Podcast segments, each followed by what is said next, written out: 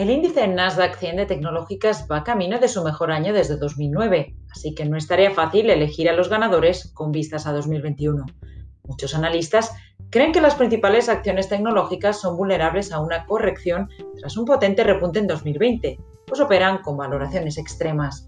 Nosotros, por boca de Harris Bar, hemos identificado tres acciones tecnológicas de diferentes sectores que creemos seguirán beneficiándose de estos cambios y podrían proporcionar a los inversores un mayor potencial al alza.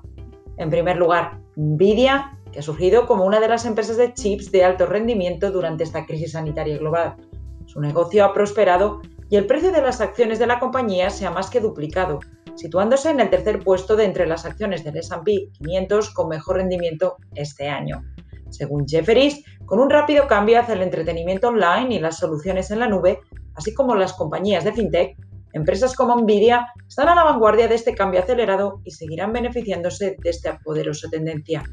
En segundo lugar, Amazon.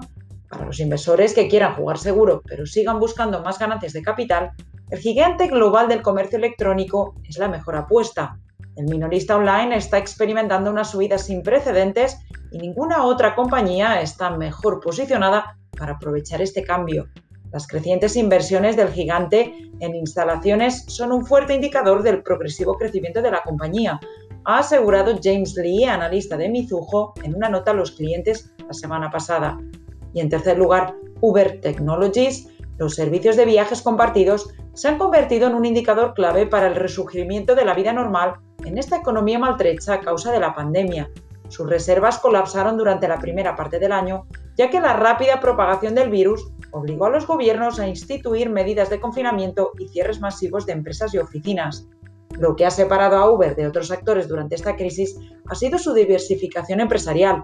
El negocio de reparto de comida a domicilio de la compañía ha prosperado durante la pandemia, ayudando a mitigar el golpe de la disminución de las reservas de viajes.